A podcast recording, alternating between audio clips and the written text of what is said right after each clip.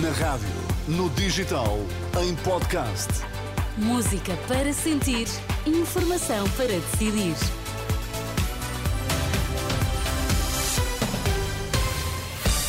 Vai conhecer os títulos em destaque nesta edição das 11. Boa noite. Boa noite. Já se contam os votos na Argentina. Neste jornal vamos perceber o contexto social da segunda volta das presidenciais. Seleção Nacional de Futebol vence a Islândia por 2-0 no último jogo de qualificação do Euro.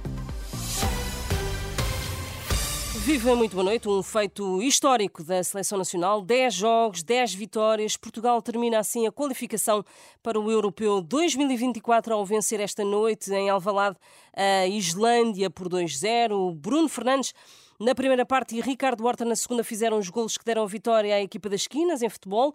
Roberto Martínez consegue a melhor qualificação de sempre. Depois do jogo desta noite, a seleção faz uma pausa até março, onde fará dois jogos amigáveis antes de o selecionador anunciar quem o acompanha ao campeonato na Alemanha. Escolhas que vão ser muito difíceis. É muito difícil porque nós, nós temos mais jogadores que ten valencias moito importantes para a nosa equipa e temos máis de 30 jogadores que mostraron iso. E é, uma, é um período muito difícil e trabalhar muito, muita informação e responsabilidade, mas com, com tristeza também para os jogadores que, que não podem entrar. Declarações de Roberto Martínez, selecionador nacional, após o jogo com a Islândia. Aqui no registro da RTP, Portugal segue para o europeu apenas com vitórias na qualificação. Morreu a cantora portuguesa Sara Tavares aos 45 anos. A notícia foi avançada esta noite pela SIC Notícias. Já foi confirmada pela família Agência Lusa. A artista estava internada num hospital em Lisboa na sequência do diagnóstico de um tumor cerebral. O Presidente da República já apresentou as condolências condolências numa nota no site oficial da Presidência. Marcelo Rebelo de Sousa a manifestar reconhecimento pela vocação, dedicação e determinação de Sara Tavares. Troca de galhardetes entre os candidatos à liderança do PS. José Luís Carneiro responde a Pedro Nuno Santos que não aceita lições sobre como combater a direita. Comecei a minha vida política muito jovem ainda, há muito tempo atrás, por ganhar precisamente uma Câmara ao PST. Eh, derrotei o PSD, derrotei na altura o CDS e tornei-me um dos mais jovens presidentes de Câmara do país. Portanto, não aceito lições de como se deve combater a direita.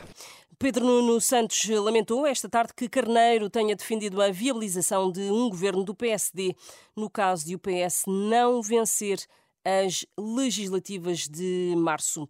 Já começou a contagem de votos na Argentina para a segunda volta das eleições presidenciais. Na corrida estão Sérgio Massa, o ministro da Economia, e também Javier Milei, economista ultraliberal que faz oposição ao governo. Em declarações à Renascença, o ex-ministro dos Negócios Estrangeiros, António Martins da Cruz, diz que quem quer que ganhe estas eleições presidenciais presidenciais irá presidir a uma sociedade altamente dividida. Seguramente que seja eleito um ou outro candidato, não vai ser aceito pacificamente pela outra metade da sociedade argentina, já que parece que eles estariam, eh, segundo as sondagens, estariam muito perto um do outro.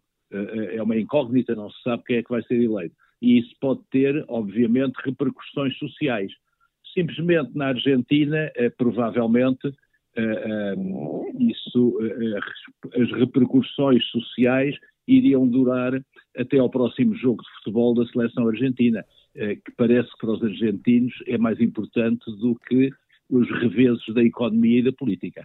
O antigo embaixador e ex-ministro dos Negócios Estrangeiros, eh, Martins eh, da Cruz, também em declarações à Renascença, Gaston Ocampo, argentino e secretário-geral do Instituto para a Promoção da América Latina e Caraíbas, salienta que a campanha eleitoral na Argentina se centrou muito no principal desafio do país, a inflação. Estamos numa situação na qual fica muito difícil de controlar. O povo não sabe quanto esperar dos preços. Os preços são atualizados cada um, dois, três dias. A gente que começa a perguntar se isto é hiperinflação ou não, e há opiniões diversas respeito a isto, mas o que eu posso dizer, e isto fica muito claro, é o seguinte: o povo e o bolsillo do povo está a sofrer. E isto é uma situação que fica muito, muito difícil para a classe média, a classe baixa, a classe trabalhadora, para todo mundo a situação fica muito, muito difícil e, e eh, não vemos eh, esperança em que isto mude, seja o Milley, seja o Massa. A votação teve uma participação de 76%.